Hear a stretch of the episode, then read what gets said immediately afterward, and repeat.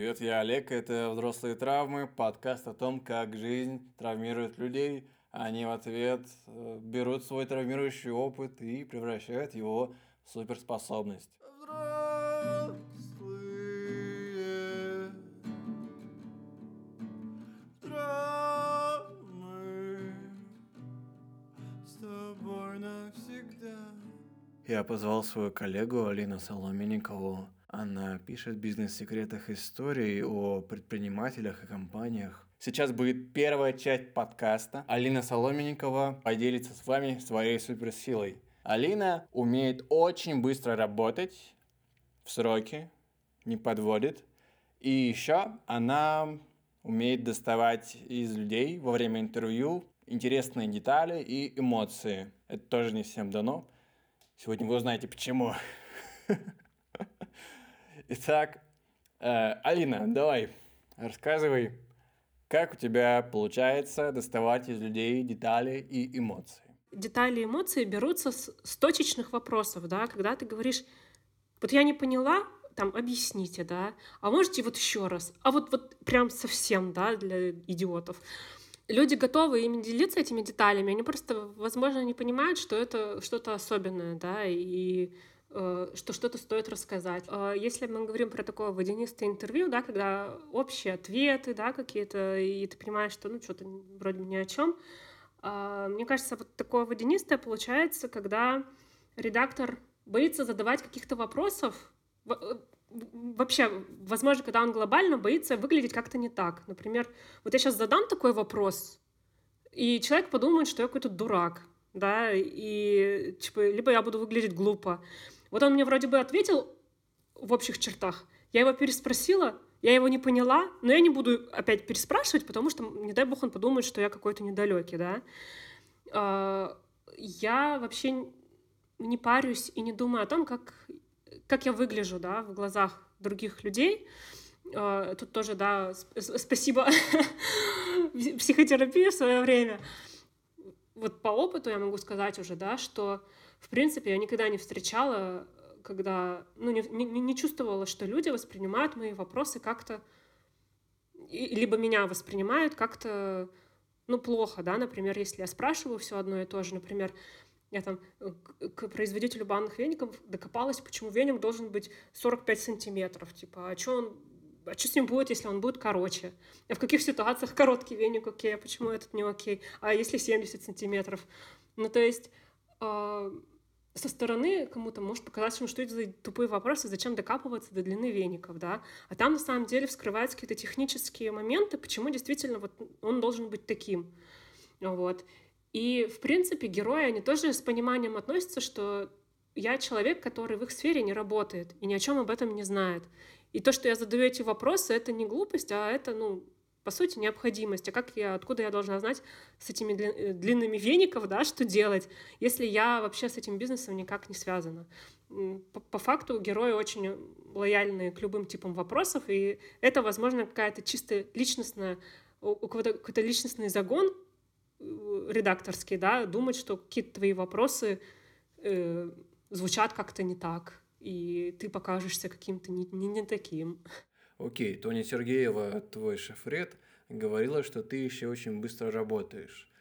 Ты еще упоминала, что в первый месяц работы бизнес-секретов у тебя не было авралов. Получается, ты работаешь без авралов и работаешь быстро. Объясни мне, как это работает? тебя работает? Ну, на самом деле, с кейсами я тоже поначалу очень долго работала, и там один кейс вымучивала по два месяца. А, я думаю, что это вопрос наработки hard skill ов, когда ты, например, уже понимаешь, как работать со структурой там, абзацев, да, с логикой, и тебе не надо на это тратить свое время, чтобы условно, там один абзац переписывать по три раза, как бы его покрасивее, как бы его на два, может быть, абзаца разделить. То есть у меня уже нет таких вопросов и таких остановок, связанных с технической стороной момента. Ага, и все? Знаешь, у меня по первости с кейсами была такая тема, что я подстраивалась под героев. И это часто мне вредило и мешало. Например, э, там у меня есть три героя, и всем удобно, все хотят в четверг дать интервью. И тут я такая, ну, главное, чтобы им удобно, да.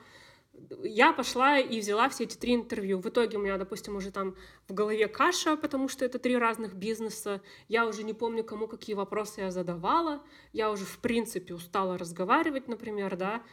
Э, мне уже ничего не надо, я там голодная сижу, уже третье интервью, у меня там все шарки за ролики. В итоге, получается, и качество интервью страдает, и мне приходится потом еще дописывать что-нибудь, доспрашивать, да. Э, это удлиняет работу над статьей, потому что надо еще дополнительно связываться с героями. Вот. А потом я просто плавно перешла к тому, что вот это вот желание подстроиться, не, не, не желание, да, а стремление подстроиться под героя, это опять вот про быть кому-то там удобным. И если от этого страдает моя работа и увеличивается, да, срок этой работы, то так делать нельзя. И я для себя просто поняла, что так, на первом месте мой редакторский комфорт, потому что я за это деньги получаю, а герой за это деньги не получает. Герой на этом зарабатывает, на бесплатных статьях, которые мы пишем. Деньги тут зарабатываю я. Вот. И поэтому мне нужно следить за тем, чтобы мне было как редактору комфортно, и все, что я делаю с героем, оно должно идти в плюс там, в плюс, да, там, в плане сроков, да, написания, комфорта написания статьи. И я просто прекратила вот это, знаешь, типа, там, ну, трем героям удобно в четверг. Я такая, окей, а мне неудобно, давайте другое время искать, да, там, одного в четверг, второго там куда-нибудь затолкать еще, третьего там на другой день. И когда я вот нашла для себя вот этот вот баланс, да, вот в планировании, что вот мне, например, не, не надо ставить два интервью в один день, либо там вот с таким-то промежутком времени, да, между ними, чтобы я отдохнула и переключилась. Это тоже помогло ускорить работу над статьями, что вот у меня есть э, одно качественное интервью получается, и мне уже меньше надо вопросов дополнительных задавать, там, назначать еще повторное интервью. Вот, когда ты вот уже и время свое планируешь, и наполнение этого времени планируешь, это тоже ускоряет. Но да, это ты к этому сразу не приходишь, да, это вот поначалу, да, я говорю, у меня тоже это было вот сложно вот это все делать, и я тратила время немного зря. Вот. И, наверное, еще ускоряет готовность что-то пофиксить. То есть э, пофиксить я имею в виду какие-то, возможно, а, блоки с какой-то информацией. Вот, например, там человек заикнулся что-то про помещение, да, и вроде бы какая-то интересная деталька, но она требует уточнения.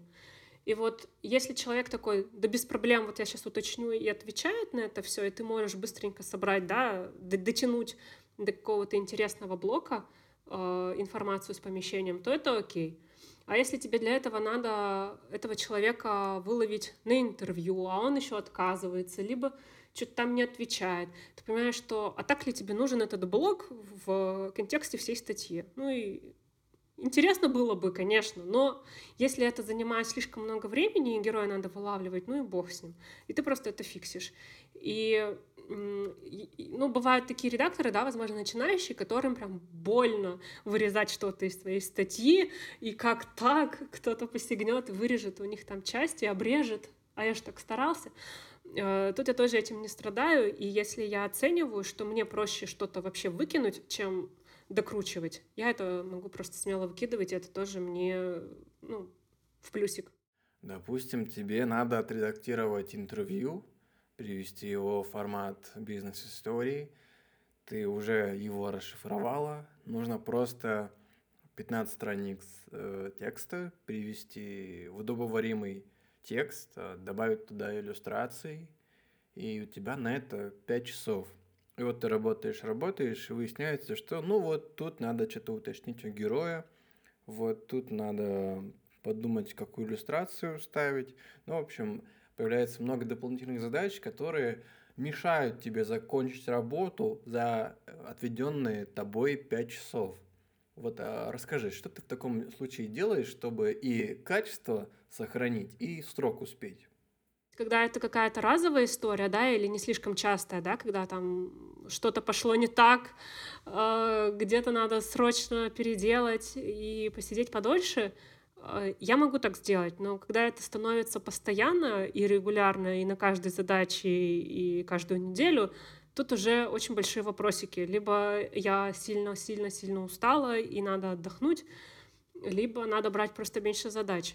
Потому что, э, когда, например, когда я работала шеф-редактором, да, и ко мне авторы приходили, что вот, я там что-то не успеваю, у меня еще есть там задачи по основным проектам или еще что-то, и вроде бы пытались как-то аргументировать, почему они что-то не успевают, я понимала, что мне как шеф-редактору, в принципе, без разницы, почему они не успевают, ну, в том плане, что там какие-то основные проекты, не основные. То есть у меня вопрос к человеку, а как ты так спланировал, и зачем ты соглашался на эту задачу, если у тебя была куча другой работы, да?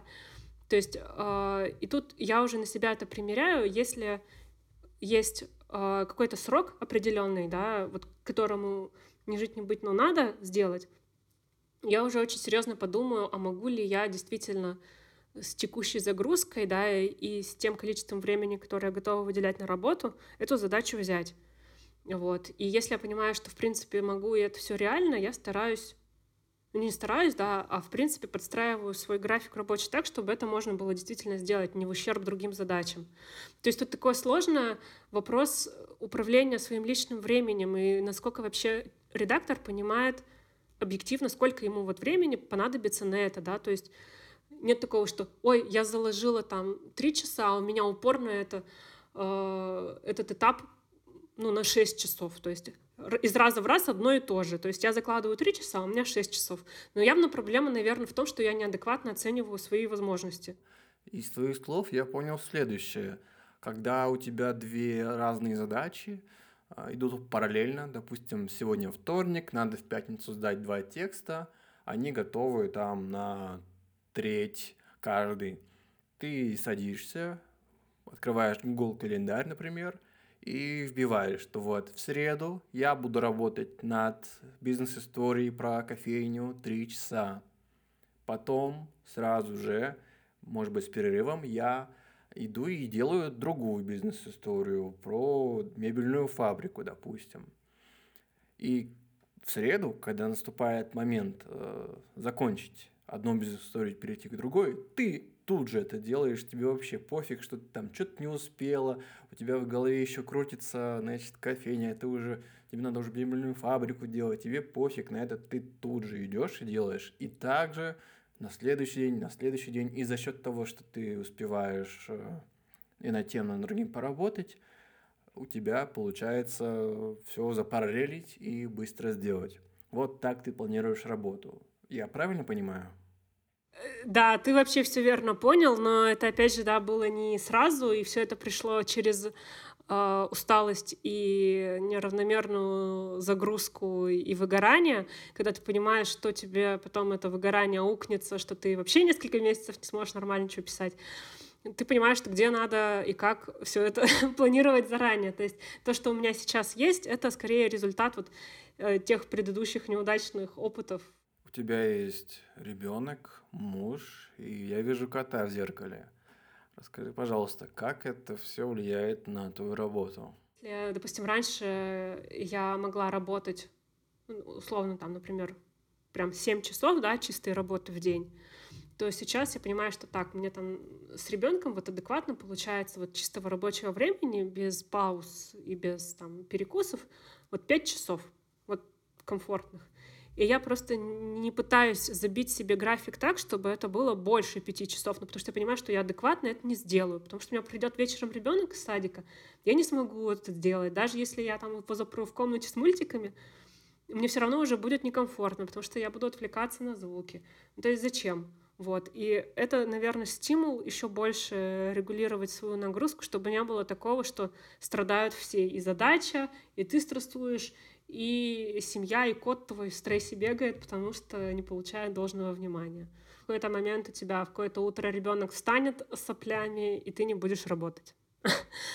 Это тоже надо иметь в виду, но не так, что типа все, у меня каждый день э, как будто бы у меня, нет такой ежедневной готовности, что что-то там пойдет не так, но не стрессовать, если что-то не получается. То есть, например, э, вот проснулся у тебя ребенок, да, больной, и ты такой понимаешь, что все, ну, тебя отлож... ну, заложенные на сегодня задачи, они не будут выполнены.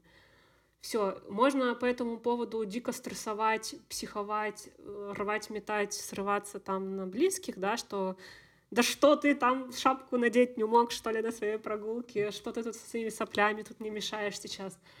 А можно просто выдохнуть и принять это как должное. Ну, типа вот, блин, ну, случилось да, и опять же там просто пишешь там шеф-редактору, которые тоже адекватные люди и понимают, что вот бывает такое, да, что соседи зальют, ребенок заболеет, и все это может быть внезапно. Расскажи, пожалуйста, ты мой проект уже начинала? Олег, проект пока не начинала, э, не могу войти в состояние потока. Э, вы поймите, много незакрытых гештальтов, и я, конечно, Вселенной посылаю запросы. Жду инсайта, но пока как-то глухо. Я считаю, что у Алины есть суперспособность, и она заключается в том, что она умеет быть максимально неудобной для э, своих партнеров, чтобы сделать свою работу максимально круто. Сейчас будет вторая часть подкаста, в которой Алина расскажет вам, как она стала такой неудобной интервьюеркой, которая все успевает. Обычно редакторы ругают свои вузы за то, что они что-то там не додали им. Интересно, как это у тебя было?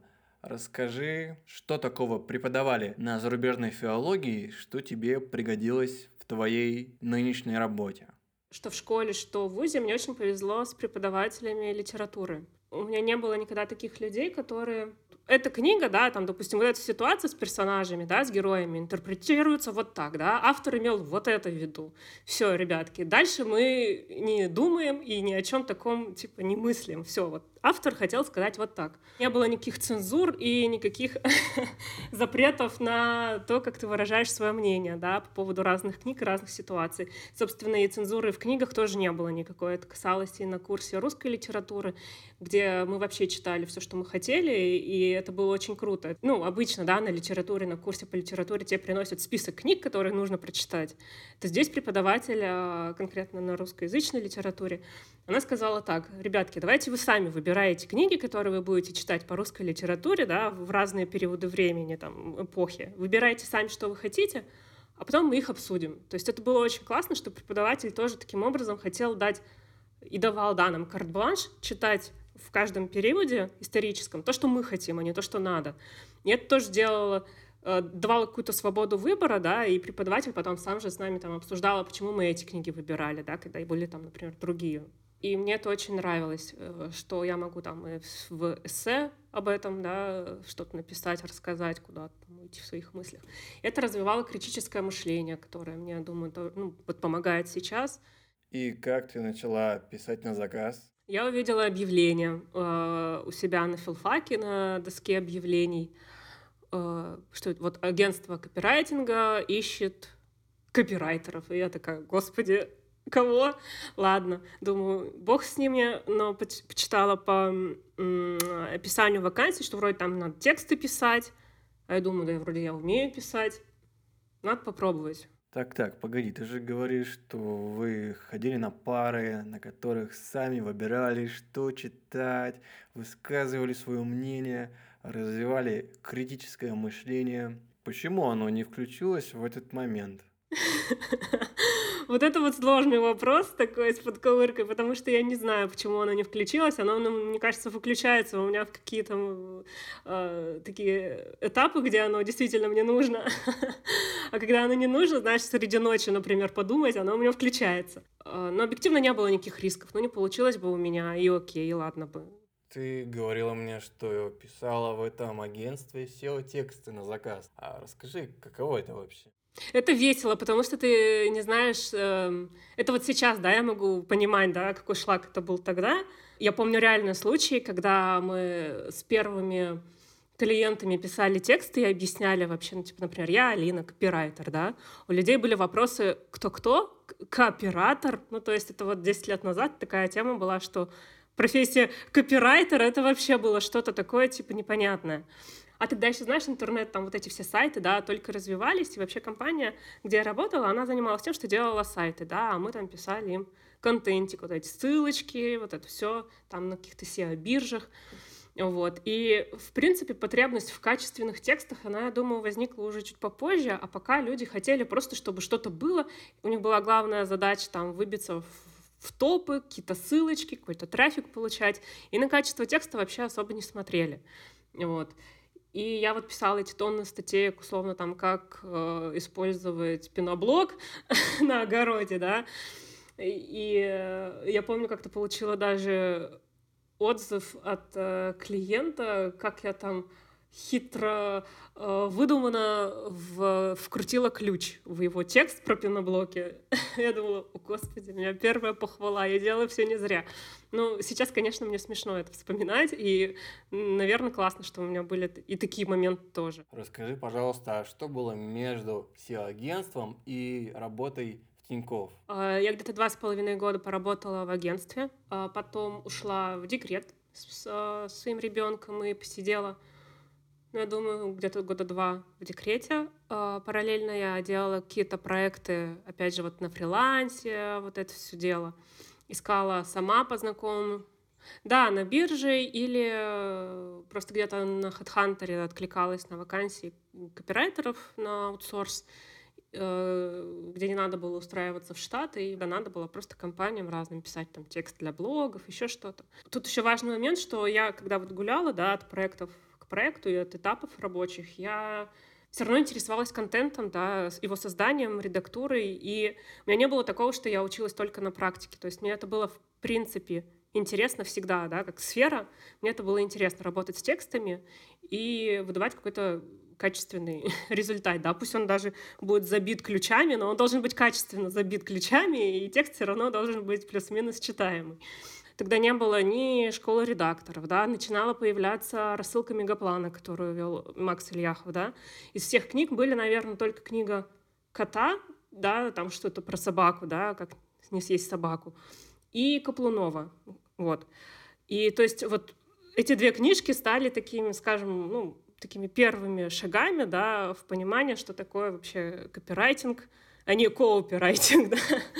Вот. И в основном так на практике, на практике понемножку получалось что-то делать. И после декрета я уже попала, конкретно я вернулась в свой город и пошла опять э, работать копирайтером по ижевским компаниям. Я работала как раз до 2020 года в эм, эти компании, которая занималась туристическими проектами.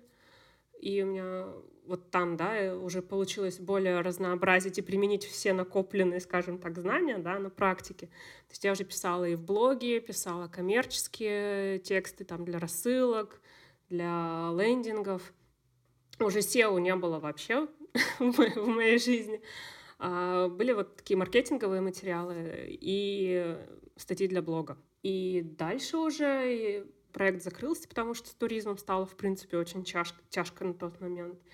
И я начала уже гулять по IT-компаниям города и по, ну, скажем так, тоже digital агентству. Так я сменила, наверное, три компании, прежде чем дойти до Тинькофф.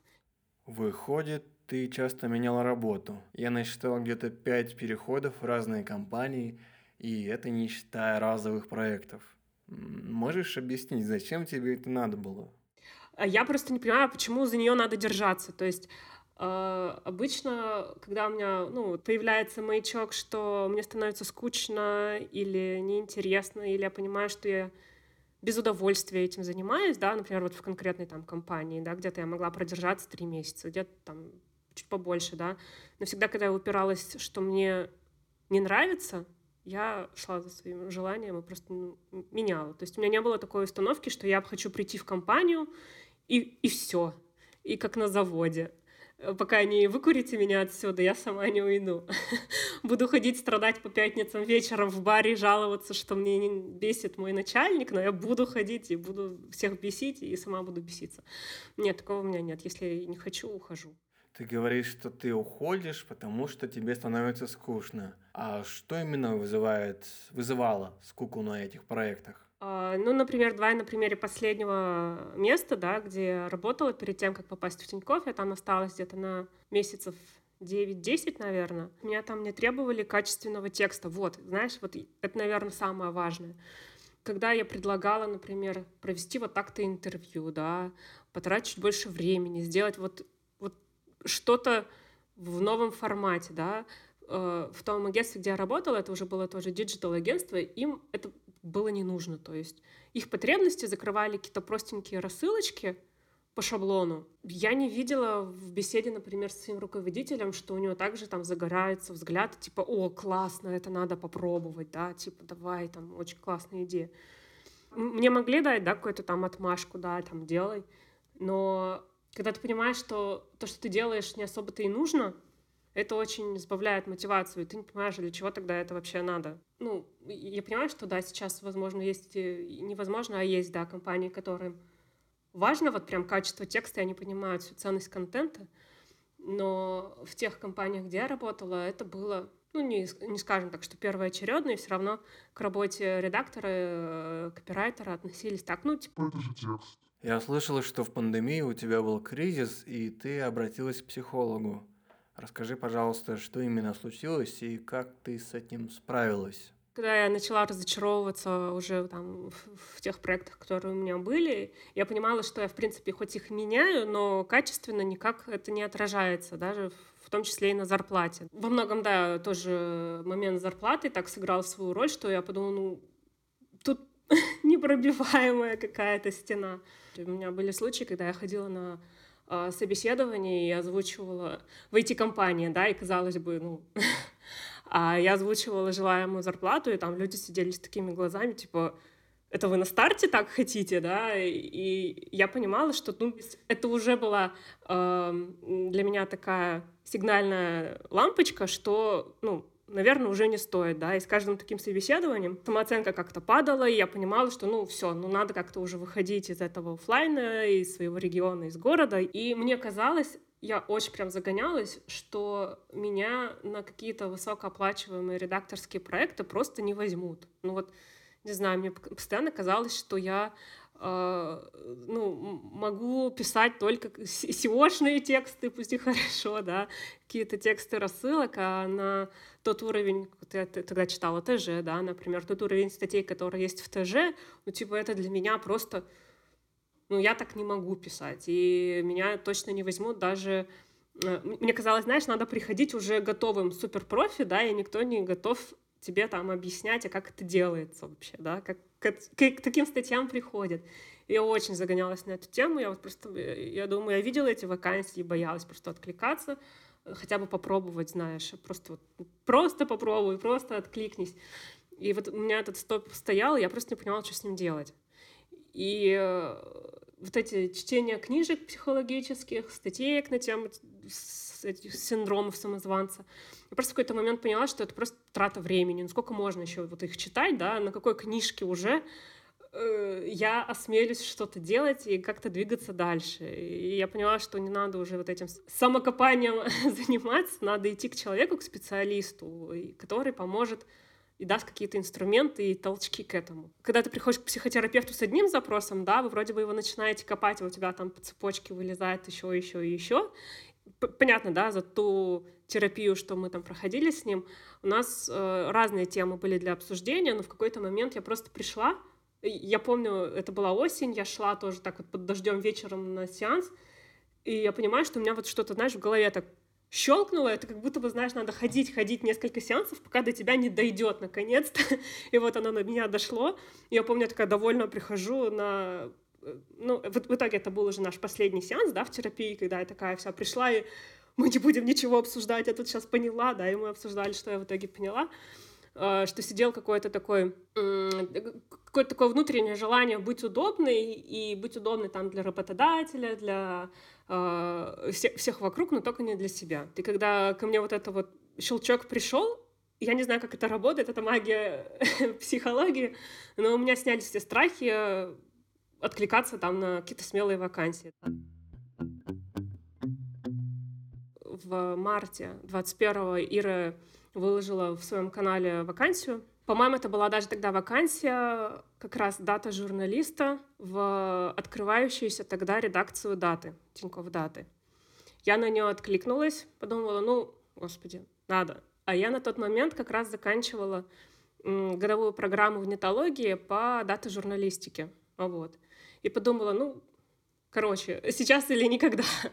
Вот, мы списались с Ирой. Для меня тогда вот этот вот этап отклика и собеседования был что-то, знаешь, вот типа ну нифига себе так бывает. То есть для меня это был шок, да. Я замученная тогда уже этими собеседованиями, когда у тебя там по три этапа в твоем городе, да, и какие-то сидят эм, HR с таким снобистским витком, что сколько денег вы требуете и, и прочее, да. И тут буквально там пару сообщений с Ирой, тут же созвон на 10 минут, ни одного вопроса, э, где вы там родились, учились, э, чего добились и прочего, да, то есть такой 10-минутный созвон на лайте, где я потом сидела такая после зума и это что такое было сейчас? это все? Э, меня почему никто не мучил вопросами? Я же тут готовилась. вот.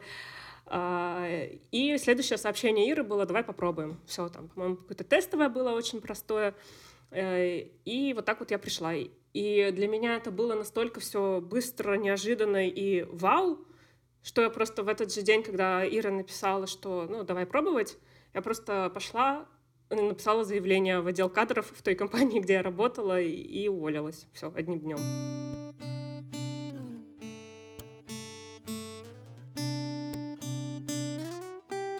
И как прошел первый месяц работы в Тинькофф бизнесе? У меня, знаешь, наверное, такое сравнимое ощущение с, с каким-то аттракционом в парке, да, когда ты, значит, туда хотел-хотел, ты попал, тебя там колбасит жутко страшно, но ты хохочешь, просто едешь такой, ху ладно, смотришь, что будет дальше. А, я думаю, что мне помогло то, что я вот сразу так обрезала свою работу, да, которая мне вообще не нравилась, и вот так вот с головой шла. Э, я помню, как я сидела, да, и вот, значит, меня Ира добавляет в эти в чаты, в, в Трелло, еще куда-то, и все какие-то уведомления, все приходит, приходит, приходит. Я такая, о, господи, ура, ничего себе. Ну, то есть у меня был такой мандраж, у меня была радость, что вообще...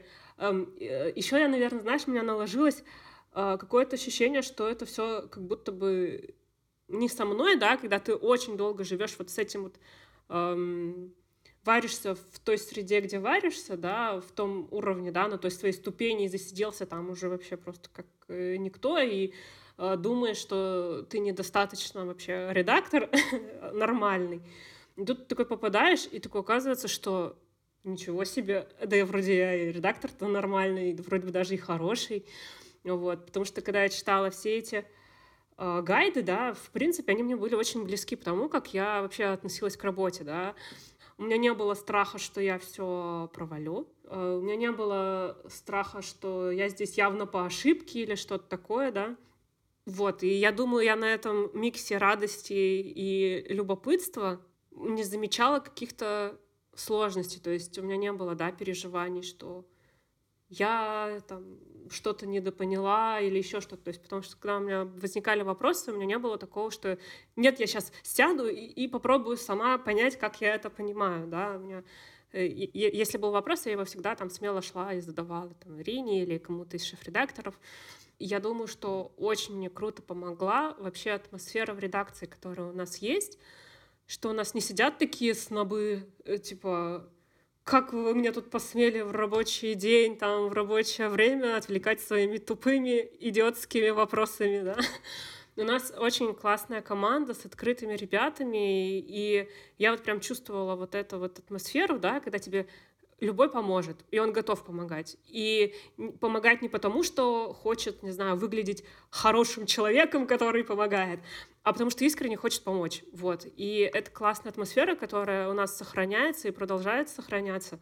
Э, и это очень здорово. И вот это для меня тоже был таким поддерживающим моментом, да, в том, что я там начинаю, что делаю. Да, было сложно разобраться в этих э, продуктах, да, и я думаю, что это, ну, стоит, скорее всего, там, для тех, кто будет слушать подкаст, сказать, да, что мы э, были в редакции, которая занималась и продуктами тоже, да, там, продуктами Тинькофф бизнеса, и писала для них, да, не только статьи в бизнес-секреты, и это раньше было в одном все пакете.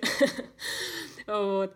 А, было сложно это все понять, но вот эта вот поддержка ребят, команды, да, нашей, а, и готовность, и, и понимание, осознание того, что тебе помогут разобраться, она очень дает много сил и энергии не замечать каких-то сложностей и не обращать внимания на них. Ага, и через три месяца ты стала шеф-редом Тинькофф Дате. Объясни, как это?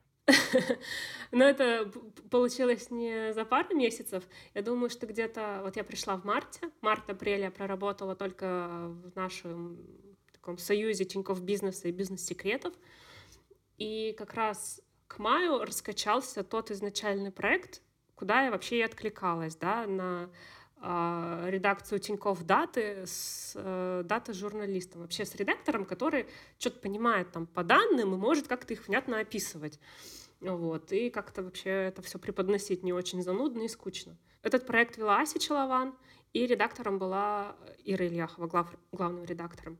Вот. И к маю, когда это все уже раскачалось, и вроде бы они готовы были начать редакцию, Ира тогда так и написала, ребят, я там вот буду ходить главредом вот туда, да, в Тинькофф Дату, кто хочет помочь с исследованиями. И вот, и я решила напомнить Ире, что когда-то, давным-давно, пару месяцев назад, я вообще туда и откликалась, да, и у меня есть там за плечами курс даты журналистики в нетологии, я ничего не писала серьезного, но я хотя бы немножко в теме, и хотя бы попробовать, давай попробуем. И я попробовала. Первое время там у нас было не так много редакторов, э, в целом те задачи, которые у нас были, тут давай тоже поясним, да, там задача заключается в том, что аналитик э, выгружает не персонализированные данные банка, например, о покупках, и эти данные нужно как-то во что-то облечь, да, и согласно теме написать, э, ну, это сложно назвать прямо исследованием, да, но какую-то статью про выводы, да, из этих данных, например, куда одна из первых статей была в мае, да, куда россияне путешествуют на майские праздники, да, там либо там уже на летние праздники, не вспомню, что это было, да, когда э, взяли данные о покупках авиабилетов в Тинькофф путешествиях, и это надо было просто как-то скомпилировать, что-то покрутить, посмотреть и описать внятно. А, я не видела, что там есть какая-то сложность в этом во всем, и для меня это была очень такая быстро выполнимая, простая задача интересная, да, там, потому что с данными все-таки работают немножко по-другому. Вот, но тем не менее, так, раз за разом я просто делала эти исследования, продолжая работать в Тинькофф бизнесе, да, и в бизнес-секретах. Это не отнимало много времени. И получилось так, что вот мы в мае, в июле все это дело делали. Насколько я помню, Ира проработала в Тинькофф Дате где-то месяц, да, а потом уже ушла в декретный отпуск. Вот. И проект на какое-то время немного затих, потому что позже из этого проекта ушла еще и Ася. А потом, когда этот проект решили возобновлять, мне сначала Ася Челован перед своим уходом предложила стать шеф-редактором. И я подумала, здравствуйте, мой, мой синдром самозванца тут вернулся. И я подумала, что, ну, в смысле шеф-редактором? Так я тут два месяца всего пишу исследования, о чем речь? Вот, и я как-то испугалась и не стала э, в это все ввязываться. Я подумала, что, Ась, наверное, я тут не, не справлюсь, что-то меня побаиваюсь. Я буду, конечно, писать, но нет. Вот. И когда уже Ася ушла и пришел э, в Тинькофф Дату, он, он не пришел, да, Александр Молчанов, у нас занимается в целом продуктовыми коммуникациями банка, да, и просто ему еще упал на плечи э, вот этот проект. А, он же ко мне пришел со словами, что вот я там знаю, что ты э, здорово там пишешь эти исследования, давай будешь шеф-редактором. И я подумала, ну если уж это во второй раз происходит, возможно, стоит согласиться опять же и попробовать и с августа я начала шефить Тинькофф Дату. А до этого у тебя был руководительский опыт? Нет. Единственное, что у меня было на тот момент, я успела уже а, пройти школу редакторов. То есть я когда пришла вообще э, в Тинькофф в марте, да, я подумала так, тут люди все, ну, явно умнее меня, и мне э, почему-то казалось, что, ну, по-любому сюда приходят только после школы редакторов. Типа, они все знают какие-то ну, скажем так, постулаты работы, да, редакторская, которые я вообще ничего не знаю, потому что я в этой школе редакторов, господи, не училась. И мне не жить, не быть, хотя бы надо понять принципы, да, там, их подхода к работе или еще что-то, да, отношения к задачам. И вот, получается, я параллельно к тому, что я вливалась в, в работу редакции в Тинькофф, пошла учиться в школу редакторов. Это первая ступень, она занимает сколько месяца? Три? Ну, что-то такое было, да. И суть в том, что когда я уже в августе стала шеф-редактором, у меня уже было какое-то понимание управления проектами, да, благодаря там лекциям школы редакторов. Ага. И как справлялась? Расскажи. Справлялась, на удивление, нормально. в принципе, и справлялась. У меня было не так много авторов. У них было, по-моему, порядка трех. То есть я подумала, опять же, да, там управлять там задачами трех авторов, это, в принципе, не такая уж и сложная задача, это не наша там редакция текущая, да, но все-таки с тремя людьми договориться можно. И, в принципе, я просто следила за тем, чтобы, ну, помогала ребятам выстраивать их процесс так, чтобы по срокам все получалось, да, всегда была там э, открыта к тому, чтобы там подключиться, если что-то непонятно с данными, да. Я следила там в чатах, как, в принципе, получается ли укладываться в сроки, все ли там всем участникам задачи понятно. Там аналитик у нас был задействован, пиар-менеджер, редактор. В принципе, это было ну, достаточно даже, наверное, легко. То есть я продолжала работать в Тинькофф бизнесе и бизнес-секретах. Это не было таким, что все это просто основное, что у меня есть в фокусе, и я такая тут вцепилась и этим делом занимаюсь.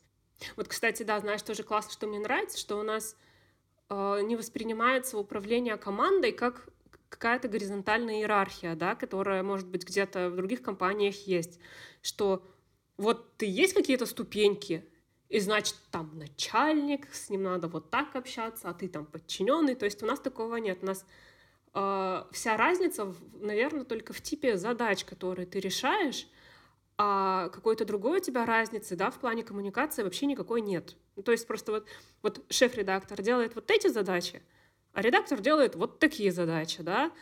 В целом никакой разницы больше у них там нет, да. И у нас никак на общение это не накладывается, кто там главный редактор, кто не главный редактор. Можешь рассказать о главных ошибках, которые совершают авторы, когда приносят тебе черновики с такими исследованиями, которыми ты готовила? Первое, это, наверное, понимание выборки вообще аудитории, да. А, мы, например, брали данные Тинькофф путешествий, да, и там речь шла про тех путешественников, которые воспользовались там Тинькофф, да, либо прошли опрос, да, наш, то есть это очень маленькая аудитория в, в контексте большой страны. А редакторы писали, что вот э, россияне, там условно, да, например, 30% россиян поедет на майские праздники э, в Анапу, и такой, 30% россиян — это сколько миллионов человек вообще? У нас столько людей, не, в принципе, не купило билеты на майские праздники никуда. А мы тут так э, трансполируем всю эту выборку небольшую на прям всех россиян, да. По, по сути, да, это речь про респондентов, да, про участников опроса. И вот все равно это приходилось обращать на это внимание, что мы тут не про всех. Ага, и все? Когда ты работаешь в э, такой крупная федерально известная там вообще компания, да, к тебе внимание гораздо больше, чем если бы ты работал где-нибудь, не знаю, там, в маленьком городе, да, там, в своем там маленьком агентстве. И очень важно следить за тем, какие выводы ты транслируешь и вообще что пишешь, да. То есть если ты как проект Тиньков пишешь там, что вот у россиян что-то там случилось, да, э, с доходами или расходами в каких-то категориях, но будь готов, что к этим выводам будет у тебя внимание приковано, будь здоров. А, например, если ты видишь какой-то тренд, условно, да, у тебя по, по транзакциям клиентов Тиньков видно, что люди стали реже покупать книги. И какой-то вот этот вот всплеск, вот прям он очень большой, да, то есть в смысле спад, да, и прям какой-то аномальный. Прежде чем выдавать какой-то вывод о том, что там потребительская способность россиян там в плане книг как-то упала, это надо сначала пойти проверить, а действительно ли это так оно и есть. То есть, возможно, посмотреть, а что другие про, по этому поводу пишут. Возможно, взять экспертное мнение там какого-то издательства, да, и уточнить, действительно ли вообще это так. То есть каждый вывод, который ты пишешь э, в исследовании Тинькофф Даты, ты должен быть в нем вот прям уверен, что он так и есть. Мы сделали исследование, э, что под Новый год, где-то в, в декабре, агрегаторы такси поднимают цены на такси, собственно, да, на свои. И мы там, ну, четко говорили, о каких компаниях идет речь, да, и в том числе мы там сказали, что вот Яндекс повышает на определенное количество процентов, не скажу точно, но там вот, вот на такой вот процент они повышают свои ценники, тарифы, вот. И когда ты в таком исследовании в своем от имени Тиньков упоминаешь Яндекс, ты должен быть уверен в том, что у тебя действительно есть там рост цен, а ты не просто так об этом сказал, да, потому что может быть такой конфликт интересов, и непонятно, к чему это приведет. Привело к тому, что ФАС обратил внимание, какой-то там чиновник выступил и э, обратил внимание, что вот тут что это такое, почему все агрегаторы такси поднимают цены на свои услуги, что это такое, надо разобраться. ФАС пошел к, Ян... к Яндексу и запросил комментарий к этой ситуации. Яндекс ну, не, не отчитывался, но давал свой комментарий ФАСу на эту тему, почему он повышает цены. И вот представь, если бы мы написали об этом, а роста цен бы не было. То есть э, в этой всей ситуации действительно Яндекс сказал, что да, у них есть такая тема, что они повышают цены, это связано с тем-то и с тем-то. И, в общем, вроде бы все разобрались, да. Но не было такого, что да что этот там Тиньков понаписал у себя какую-то ерунду, да, это вообще клевета, у нас такого нет, вот посмотрите наши данные, где вы видите рост цен, да, и кто бы тут оказался в какой ситуации мы бы оказались, да, учитывая, что здесь уже и ФАС подключился, и задействованы такие крупные компании, да, то есть цена твоих выводов неправильных очень высока. Нет, нет такого, что, знаешь, в исследовании редактор отвечает за все выводы, но редактор — это тот человек, который должен всех подопнуть и попросить всех по 300 раз перепроверить аналитиков, там, да, еще кого-то. Должен сам пойти посмотреть, а какие есть похожие исследования, действительно ли где-то кто-то жаловался, например, на рост цен да, к новогодним праздникам на, на такси. Получается, вы публикуете эти исследования на сайте, их, может быть, подхватывают другие СМИ. И для чего все это делается? Просто чтобы Тиньков чаще мелькал в новостях? А, глобально так. И а, вторая причина — это, да, когда другие СМИ а, уже узнают, да, что Тиньков делает исследование, чтобы к нам обращались за какими-то данными. И опять же, да, но это все вопрос упоминания, потому что это проект пиара, и пиар заточен на то, чтобы все-таки э, мы э, в определенном свете, да, с определенной частотностью были в инфополе. Ты год работала шеф-редом в Николдате, а потом оттуда ушла. Что случилось? Э, мне, мне стало скучно. То есть появилось больше интереса к той работе в бизнес-секретах, которая у меня была, с кейсами связана. Я поняла, что мне гораздо интереснее там, и я хочу больше времени тратить туда. И вот я приняла решение, что я просто вот эти вот часы, которые трачу на Тинькофф Дата, я, в принципе, готова с ними расстаться, это классный опыт, я тут многому научилась для себя, как там для редактора, да, и в целом это, наверное, все, что я взяла и могу взять еще, да, там, и мне просто интересны люди, мне интересно, как они умудряются вести бизнес в России, мне интересно, что вообще в итоге получится из наших бесед, да, и работы вместе. Если, например, ты пишешь а, какое-то исследование, да, или даже просто статью, да, в плане там инструкции, да, там какой-нибудь гайд для самозанятых, ты плюс-минус еще на начальном этапе понимаешь, что у тебя будет в конце, да. Если это исследование, ты вот, судя по гипотезам, ты понимаешь, что у тебя будет в конце, да, либо да, либо нет, твоя гипотеза либо оправдается, либо не оправдается, но в целом ты уже видишь результат, да что это будет исследование на такую тему с такими-то гипотезами.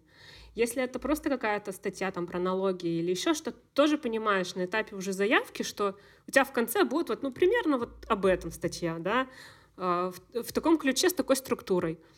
Когда у тебя есть предприниматель российский, ты вообще не знаешь, что в итоге с ним получится. То есть ты его вот берешь, ты не знаешь ни как он себя поведет на интервью, что он тебе расскажет, ты тоже не знаешь. Мы можем готовить вопросы, но сколько раз было у меня, что все, э, все шло не по плану и не по тем вопросам. То есть, когда я беру человека, я могу примерно предположить, что, возможно, вот он владелец кофейни, и статья будет, ну, хотя бы про кофейню. Господи, уже хорошо. Вот, уже какая-то, хотя бы в этом есть определенность, что хотя бы про кофейню мы поговорим. Вот. Но ты не знаешь, что у тебя на выходе получится. Будет ли это вообще одна статья, будет ли это две статьи, будет ли это... Может, вообще ничего не получится, да? Как человек будет рассказывать, что он будет рассказывать, потому что иногда просто сидишь и хочешь попкорн взять и слушать, что вообще там он делает в своем бизнесе, да, и как он там маневрирует, и какие решения принимает. Не знаю, как тебя, а меня эта мысль беспокоит, что мы не можем точно измерить как э, наш конкретный текст повлиял на результат э, всего бренд-медиа. И из-за этого лично у меня неприятное ощущение в голове, что вот какой смысл делать, писать какой-то текст, брать какое-то интервью, если я вообще не понимаю, как он влияет, что там влияет на конечную покупку. Расскажи, как э, ты встречаешь эту мысль о том, что непонятно, как э, твой труд влияет на результаты бренд-медиа. Блин, сложно, да, сказать, как это вообще все оценивать. Я никак не оцениваю. Я предпочитаю э, довольствоваться тем, что, в принципе, э, мои тексты подходят под э, редакционные какие-то требования, да, и отвечают за потребностям редакции, да, сделать какой-то материал. И э, меня очень там мотивирует благодарность, опять же, героев, которые... Ну, ну вот у меня был пример, один из недавних, статья как раз скоро выйдет, где предпринимательница уже писала э, тексты в медиа других банков. Без имен, но она рассказывает о том, что вот у нее был такой опыт, что вроде бы у нее взяли интервью, написали текст, ничего не согласовали, выложили, и просто там ну, половина было каких-то привираний, и у нее было очень такое смазанное впечатление, что это вроде бы про нее написали, а она этим даже делиться не хочет нигде, ну, там, в своих соцсетях. Потому что, ну, написали половину того, что не было, и как-то приукрасили, вообще ей не показали. И вот тут-то можно было бы все-таки как-то это закрыть. А когда вот мы с ней работаем над статьей, она мне там присылает благодарность, что вот так, такое бережное к ней отношение, да, и к ее правкам. Потому что для нее, например, принципиально сказать, что это, например, не она, что-то сделала в этом бизнесе, а вот ее муж это сделал. Мне от этого не горячо, не холодно, но героиня от этого классно, если бы там конкретно вот в этом месте я там подчеркну заслугу ее мужа, да, в каком-то вопросе бизнеса. Вот. И когда приходят вот такие комменты, да, что там спасибо, что там взяли меня в героя, либо спасибо, что написали так статью с таким там отношением к моим правкам, да, и к бизнесу. Вот это классно мотивирует. И я вижу, что люди потом хотят эту статью сами где-то шерить, уносят ее, кто-то даже прям промотировал ее на своих там в своих там группах, в своих каналах, да, промотировал э, нашу статью. И вот это тоже такой классный косвенный показатель уже, наверное, меня как редактора, что статья, наверное, получилась. Если человек Э, который не заинтересован в развитии нашего медиа, с этой статьей что-то делает. Куда-то ее несет, а, берет свои деньги и ее ну, как-то пытается там где-то в каких-то канальчиках закинуть про себя. То есть вот это, наверное, такой показатель, который, ну, как-то может уже мою работу показать, да, не конверсия там медиа в целом, да, каких-то рубрик, а когда вот тот мой герой что-то с этой статьей потом делает, и ему не стыдно ее показать там на э, всеобщее обозрение, да, нет такого, как с другими медиа, они там понаврали, такого не было, не хочу никому показывать.